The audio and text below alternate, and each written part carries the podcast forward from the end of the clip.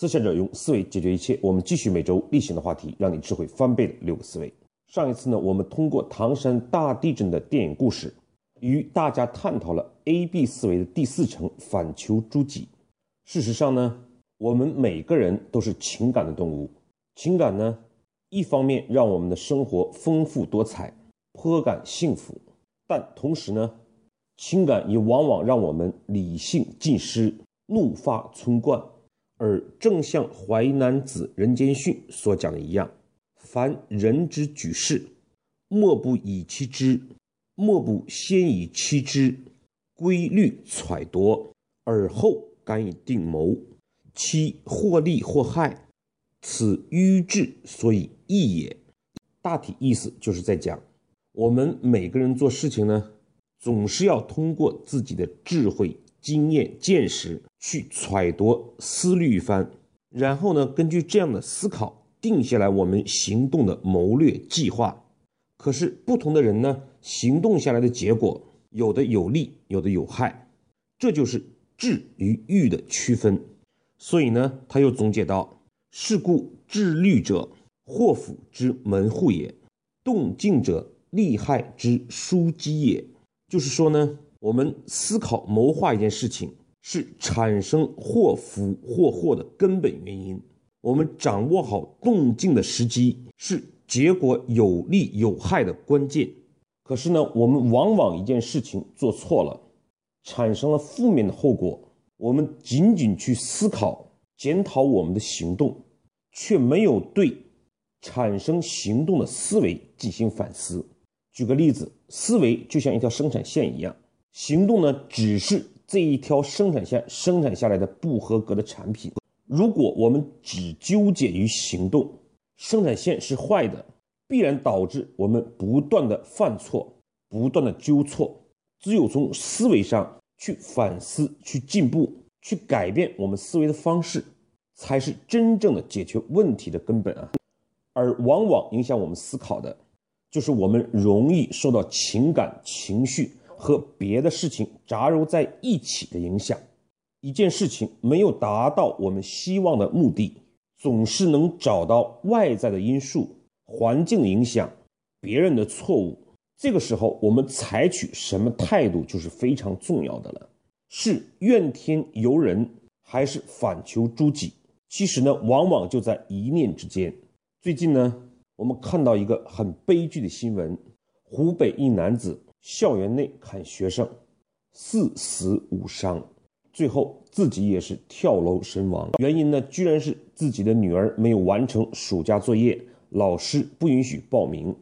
这事实上就是典型的由事生怨，由怨生恨，而最后因为恨伤及无辜。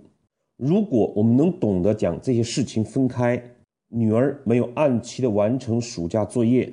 我们要认识到，作为父亲没有尽到辅导督促的责任，老师不给报名，导致孩子上不了学，这是我们要解决的问题。而至于说砍杀其他的无辜者，完全与这个事情没有任何关系。而想办法让自己的孩子报上名，有很多办法可以解决，可以通过媒体，通过向上一层反映，也可以尽快的将作业完成。死都不怕，还有什么问题解决不了的呢？上一次呢，我们分析唐山大地震的故事，提到过陈道明所扮演的养父，极其善于将 A、B 分开，对事情的处理极为得当，适可而止。今天呢，我们就举其中的两个小例子。一个例子呢是姐姐方登在被收养之后，养母希望她的名字叫做帆，而方登坚持自己的名字叫做登。其实呢，如果我们站在收养的父母角度，孩子越是人家的，我们可能就越希望去除掉以前的影响。名字，我们当然希望起一个新的我们喜欢的名字。可是呢，在陈道明这个扮演的养父看来，名字就是个名字，一句话听孩子的吧，透出了陈道明对此事的豁达胸怀。名字是名字，感情是感情。也正是因为能这样的将事情分开思考，才不会陷入孩子是我的，我就要取我想要的名字。我们很多亲生父母不也都是有这样的控制欲吗？而这位养父在处理另外一件事情上，就是方登长大之后呢，有了身孕，并与男友分手，八年离家，没有与父母联系。回来的时候，母亲呢已经去世了。我们一起来听一段这块的视频。丫丫，这几年都去哪儿了？哟，袖子有点长。挺好。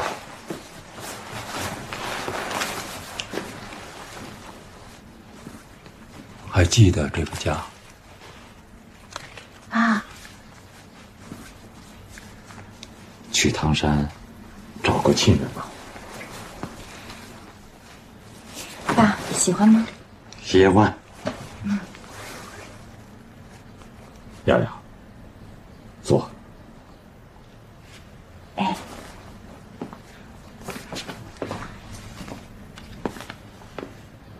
在我印象里，您特别高，袖子怎么能就长了呢？哎，没事。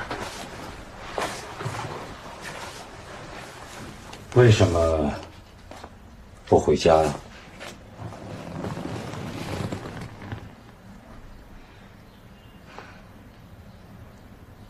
我没脸回来。来封信，打个电话总可以啊。我怕您担心。不想让我担心，我天天担心。你上哪儿了？爸，爸，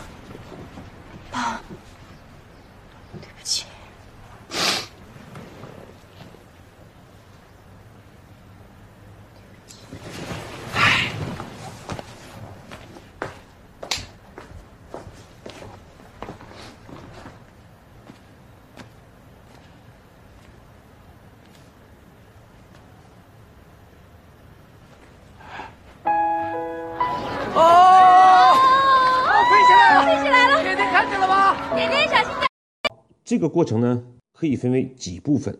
第一部分是方登回来，给父亲买了一件棉袄。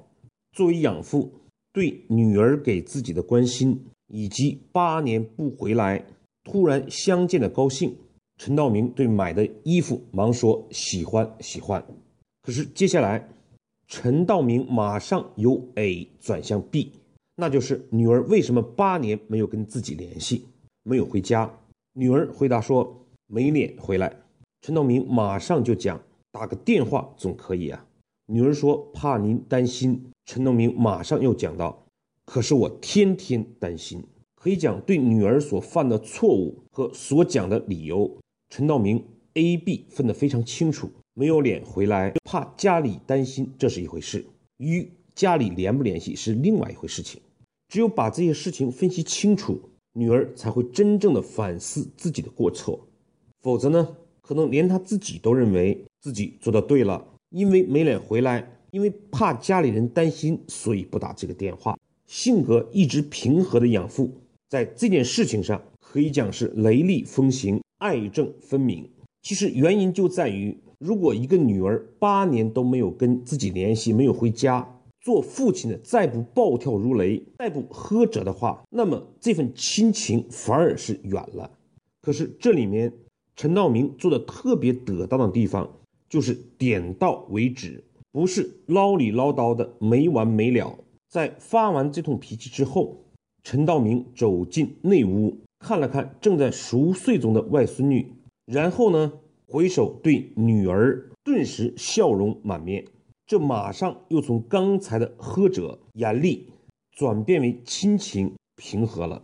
所以，我们看从刚见女儿的亲情，到批评女儿八年没有回家的严厉，再到见到外孙女的那份甜蜜和温情，竟然在几分钟的时间之内转化的如此巧妙。事实上，我们可以设想一下，这位养父根本不需要去看外孙女睡觉的样子。再来缓和自己的情绪，而是当他质问完、呵斥完自己女儿之后，心情已经恢复平和，还能怎么样子呢？事情已经发生了，该指正出来的错误已经指正了，就没有必要再让这件事情再纠缠于自己。再联想到什么就是因为是养女，所以才会不回来，甚至与日常的一些琐事连接在一起，最后由爱生恨。只不过陈道明释然了，却无法直接由怒转喜，而是借用去看外孙子这样的一个情景，让女儿方登能理解这种转变，不会觉得太过突然。对于女儿买棉袄回来，我要感激，而不是因为八年不见就马上呵责。这是一次 A B 分清，女儿八年没有联系。就一定要直指他的错误，这跟因为她是我养女，所以不好讲没有关系，跟她不回来、不联系的借口也没有关系。这是第二次的 A B 分清，事情说完就完了，没有必要将这个事情、将这份恼怒一直留在心底，影响到双方的感情，像方登一样纠缠了三十二年。于是。借助于看望熟睡中的外孙女，来迅速的由愤怒转变为温馨亲情，这是第三次的 A B 分清。设想一下，我们每个人设身处地的想一想，我们面临这样的事情，能做出这样的处理吗？我们生活中又有多少类似的事情，我们不断的纠缠积累，导致那些我们对生活的不满、对工作的抱怨、对生活的无奈，像。杂草一样，在我们心中慢慢的滋生，影响我们的对事情的判断，影响我们的抉择，影响我们的健康。当然，我们的一生很难达到电影中陈道明那样 A B 分清，那份豁达、宽容、理性。但是我们难以达到是一回事情，做不到百分百，做到零点一总可以吧？只要我们不断的。去试着 A B 分清，试着去解决我们心中的心结，那么这种抱怨、这种负面的情绪自然一点点的减少，而反求诸己，正面的情绪就会一点点的建立起来，而我们为人处事的能力，我们对自己智慧的应用，我们的理性自然也就一点点增长起来了。